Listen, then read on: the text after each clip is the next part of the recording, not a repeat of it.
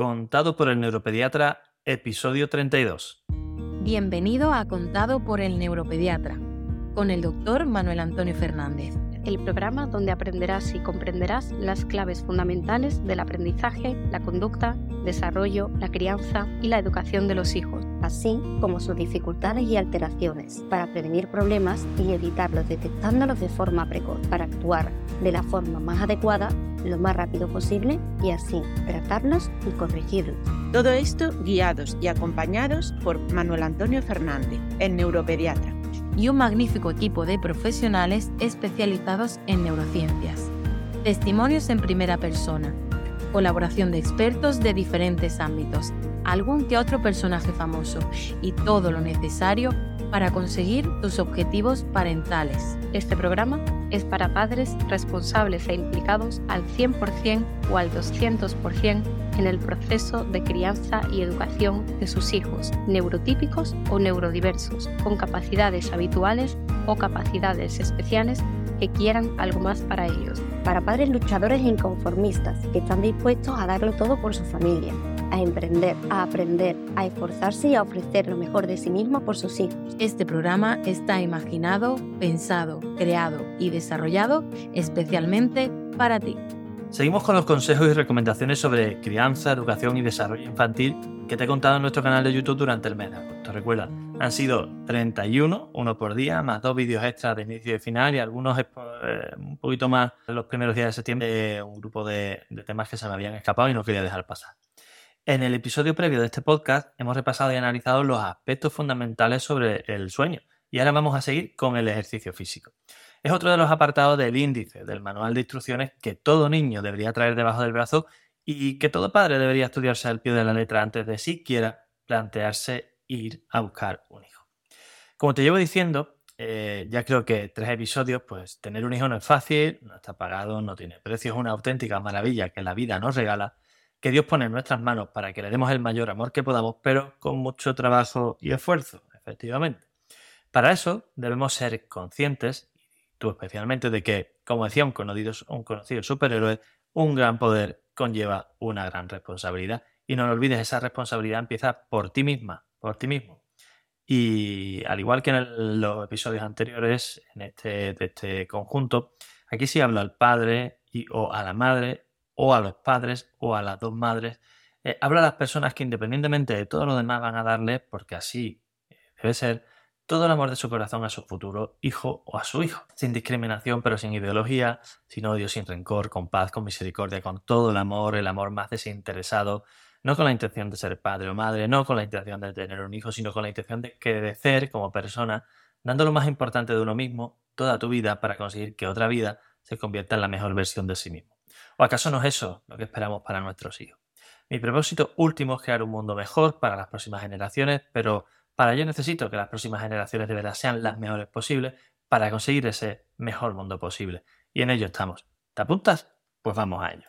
Hola, bienvenido a una nueva edición de Contado por el Neuropediatra.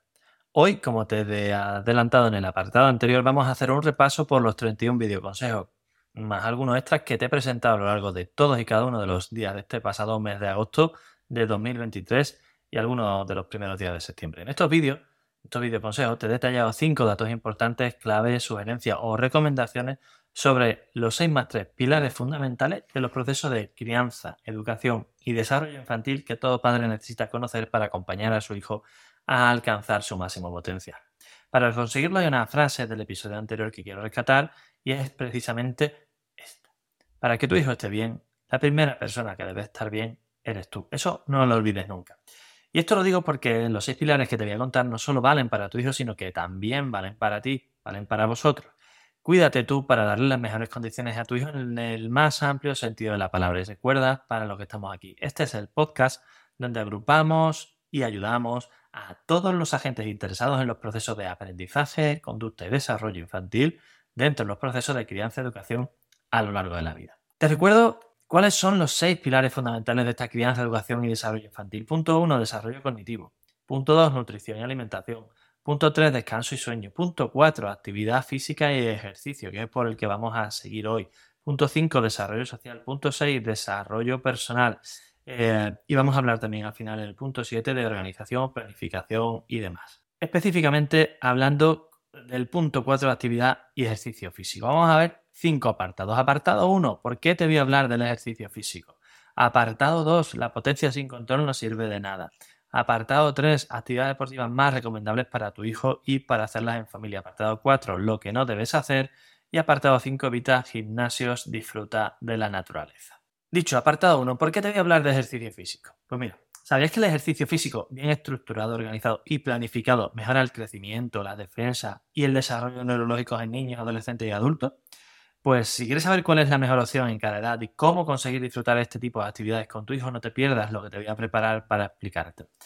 Mira, como lo más importante para tu hijo es dar ejemplo, y el tema del ejercicio, yo la verdad es que bueno, no lo tengo muy al día porque no me da la vida con todas las obligaciones del trabajo de la familia. Este verano me he propuesto retomar las rutinas que tenía antes de que naciera Mateo. ¿Sabes cuál? Pues hacer ejercicio todos los días.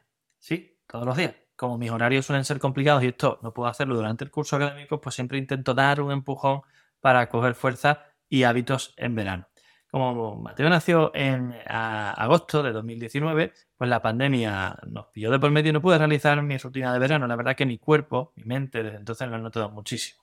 Lo, llevo acumulando desde, entonces todos estos. Ahora en 2023, con la vida un poco más organizada, mi hijo más mayorcito, ha cumplido cuatro años ahora en agosto, pues lo he conseguido. Desde el día 31 de julio me he programado mi calendario una hora de actividad deportiva toda la mañana, nada más despertarme justo después de desayunar. ¿Sabes cuál? Pues una hora de bicicleta. Antes solías correr, pero el año pasado ya me compré una bici de montaña para empezar a recuperar el hábito. La primera idea era llevar a Mateo al cole en bici con un carrito, que lo he comprado y lo he usado. De hecho, eh, como te digo, también lo compré y lo he usado en algunas ocasiones. Algún día te contaré la odisea para conseguirlo todo, pero es verdad que, no lo he usado mucho, no he usado mucho el carrito. Sí, lo he sacado de paseo en la bici alguna otra vez, pero necesito, bueno, ponerme en forma y organizar mejor el tiempo para llevarlo conmigo. De momento, lo dicho, recuperando hábitos saludables, rutinas positivas, por un lado para cuidarme más para mi familia por otro para conseguir darle más tiempo de calidad como inversión en el futuro de mi hijo. Seguimos avanzando en nuestro programa de desarrollo infantil Growing Brains, así que no te pierdas porque la parte de sueño y de ejercicio que estamos tratando ahora, ejercicio específicamente, forma parte de él. Apartado 2. La potencia sin control no sirve de nada.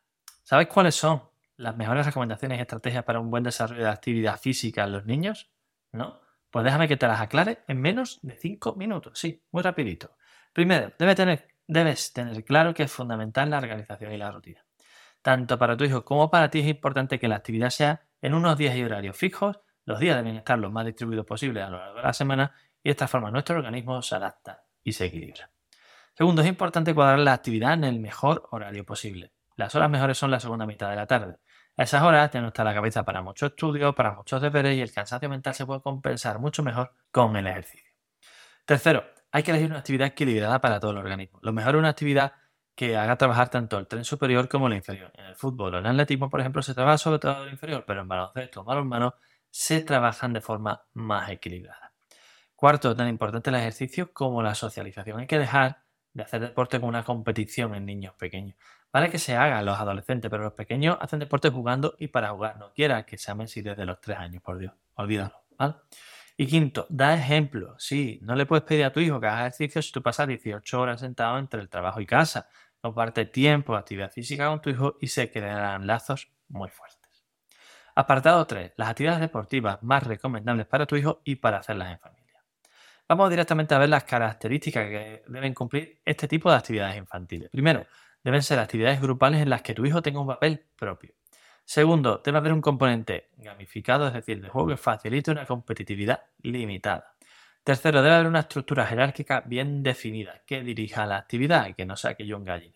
Cuarto, debe haber una estructura de actividades organizadas y con rutinas que faciliten su aprendizaje. Y quinto, los méritos deben poderse gratificar individualmente en base a los avances alcanzados.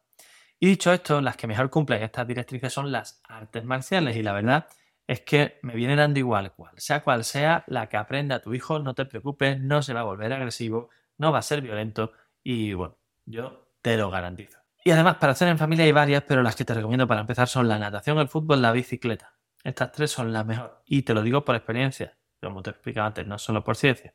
Así que son las que hacemos en casa y lo pasamos genial, tanto Mateo como yo. No, mi mujer lo de la bici, no, la natación ahí todavía, pero el fútbol y la bici va a ser que no. Ponlo en práctica, no te arrepentirás. Apartado 4. Lo que no, con mayúscula, debes hacer. ¿Sabes cuáles son los cinco peores hábitos relacionados con la actividad física que puedes inculcarle a tu hijo sin darte cuenta y, bueno, sin darte apenas cuenta? Pues son estos. Uno, comprarle un vehículo eléctrico. Ojo, que no digo que estén prohibidos. Mi hijo tiene uno que le encanta, a mí también, dicho sea de paso. La cuestión es que hay niños que no usan nada que no sea esto. No andan, no pasean, no salen en bici, no juegan, solo van de un sitio a otro con un chisme de este tipo. Y al final pasa lo que pasa. Dos, comprarle dispositivos electrónicos. ¿Qué decir de los dispositivos electrónicos? Hay quien se baja del coche eléctrico y se pone a jugar a la Nintendo Switch o a la Play. Al final va sumando y las horas de sedentarismo y uso de aparatos electrónicos pues alcanza cifras astronómicas. Tres, comprende un patinete eléctrico. Ya no hablamos de coche eléctrico de los niños pequeños. Patinete eléctrico cuando son mayores. Pues esto va en la misma línea que lo del coche eléctrico, los dispositivos que acabamos de Vamos a ver, los primeros años y la adolescencia son momentos claves para el crecimiento y el desarrollo. Por ejemplo, uno de los factores que más influye en el desarrollo de los cartílagos de crecimiento es la presión intermitente, es decir, salto e impacto, golpe del pie con el suelo que impactan las rodillas, eh, los, tobillos, las caderas. ¿Qué es lo que produce eso? Ese salto, esa carrera, eh, esa marcha, no tanto andar como correr y saltar, produce una actividad de fricción, esas zonas que estimulan la fabricación y la generación de células madres que potencian los aspectos relacionados con el crecimiento. Y ojo porque podemos acabar criando niños con predisposición a padecer enfermedades. Cuarto, usar el ascensor aunque haya escalera. Esto parece una tontería, pero siempre que veo dos opciones me viene a la mente una frase de un mentor que tuve hace tiempo. Decía que si eh, decía que hiciera ahora lo que creo que sería bueno hacer cuando fuera mayor. Evidentemente, cuidar, tu salud es importante y una pequeña decisión como elegir escalera versus ascensor es un pequeño ejemplo de todo lo que podemos hacer eligiendo la opción más saludable en el día a día. Y quinto, coger el coche para ir a comprar el pan. Si no lo necesitas, sal andando, coge transporte público, muévete y, como digo siempre, sé consciente de que le estás dando ejemplo a tu hijo. No lo olvides, ¿de acuerdo? Y sí, sé que son ejemplos que parecen un poco tontos y exagerados, pero están puestos a propósito planteado hacerlo, los has puesto en práctica, comprobarás que funciona. Y recuerda que son las pequeñas cosas las que marcan la diferencia. Yo no soy perfecto, pero intento hacerte ver la importancia de los pequeños gestos, los pequeños detalles, porque estos harán que tu hijo se desarrolle mejor. Y quinto, evita los gimnasios, disfruta la naturaleza. ¿Quieres saber si es bueno que tu hijo se apunte a un gimnasio para hacer deporte? Bueno, pues te lo voy a resumir no con una respuesta, sino con una serie de una lista de pros y contras. Pero vamos a analizar también qué nos ha llevado a tener eh, que hacernos esta pregunta. ¿Vale? Pros. Pues, un gimnasio algo cómodo, algo asequible, está permanentemente disponible, incluso hay algunos 24 horas, tiene múltiples recursos, tiene apoyo profesional, pero tiene una serie de contras. Actividades bajo techo, riesgo de lesiones, ejercicio isométrico. ¿vale? Esto significa que, el típico de las pesas, se mueve en la articulación, pero no hay movimiento en el espacio. ¿vale? Funcionalidad artificial, es decir, no es realista ese movimiento y no hay aplicabilidad a la vida diaria. Pero como decía antes, ¿por qué nos planteamos esta pregunta? Pues mira, yo tengo 43 años. Hasta los 18, que fue cuando empecé la carrera de medicina, yo no pisé ni un gimnasio. No lo necesitaba. Eh, y no porque estuviera bien de, actividad de, nivel físico, que lo estaba, pero lo, no, lo estaba y no lo necesitaba porque hacía todo el deporte del mundo en la calle, en el colegio, en el instituto, fútbol, balonmano, bicicleta, atletismo, sin el más mínimo problema, al aire libre, lloviendo, con viento, con calor, adaptándonos a las condiciones climáticas, con amigos, con compañeros, en grupo. ¿Por qué hace falta ahora que los niños vayan a gimnasio, quieran ir al gimnasio? ¿Qué sociedad estamos criando? ¿Qué sociedad estamos generando? A lo mejor deberíamos reflexionar sobre el tipo de sociedad que estamos inculcando y estamos desarrollando, ¿no te parece? Pues si quieres cuidar tu cuerpo, cuida primero tu mente. Si quieres cuidar tu mente, cuida primero tu cuerpo. ¿Por dónde vas a empezar? Y si después de escuchar todo esto, como te decía en el episodio inaugural, te sigue emocionando, te hace vibrar la posibilidad de convertirte en un padre pro, en un padre que ayuda a su hijo de verdad, como lo necesita en su proceso de desarrollo, estás más que invitado a este ilusionante camino. Lo estamos haciendo paso a paso, hablando de cosas importantes, en familia, en grupo, eh, lo vamos a hacer entre todos y tú vas a ver el resultado. Vamos a ser compañeros en este viaje.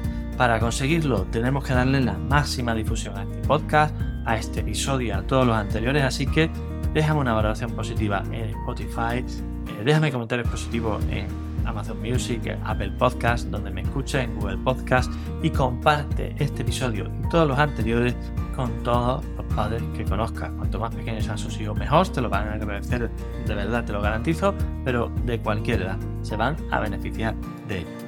Y si quieres profundizar en alguno de estos puntos o en aspectos relacionados con problemas de desarrollo, diagnóstico, tratamiento, terapia, esa presencial o online, de problemas de aprendizaje, conducta, maduración, desarrollo, relaciones sociales, autoestima, problemas específicos como el TDAH, la dislexia, las altas capacidades, retraso moderativo, autismo, Asperger, epilepsia, migraña o trastorno del sueño, ponte en contacto ahora mismo con nosotros en elneuropediatra.es. Ahí también vas a encontrar cientos de artículos de gran calidad y de claridad sobre estos temas y guías específicas que te van a ayudar muchísimo en todo lo que puedas necesitar a la hora de orientar los problemas de tu hijo. Además, YouTube, Facebook, Twitter, Instagram, LinkedIn, hasta TikTok, estamos en todos sitios, así que no puedes pedir más, no te preocupes porque no vas a tener problemas para encontrarnos. Y ya sabes, necesitas ayuda, crianza, educación, eh, neuropediatra.es y Growing Brains, Growing Brains, desarrollando cerebros.es. Fuerte abrazo y hasta el próximo episodio.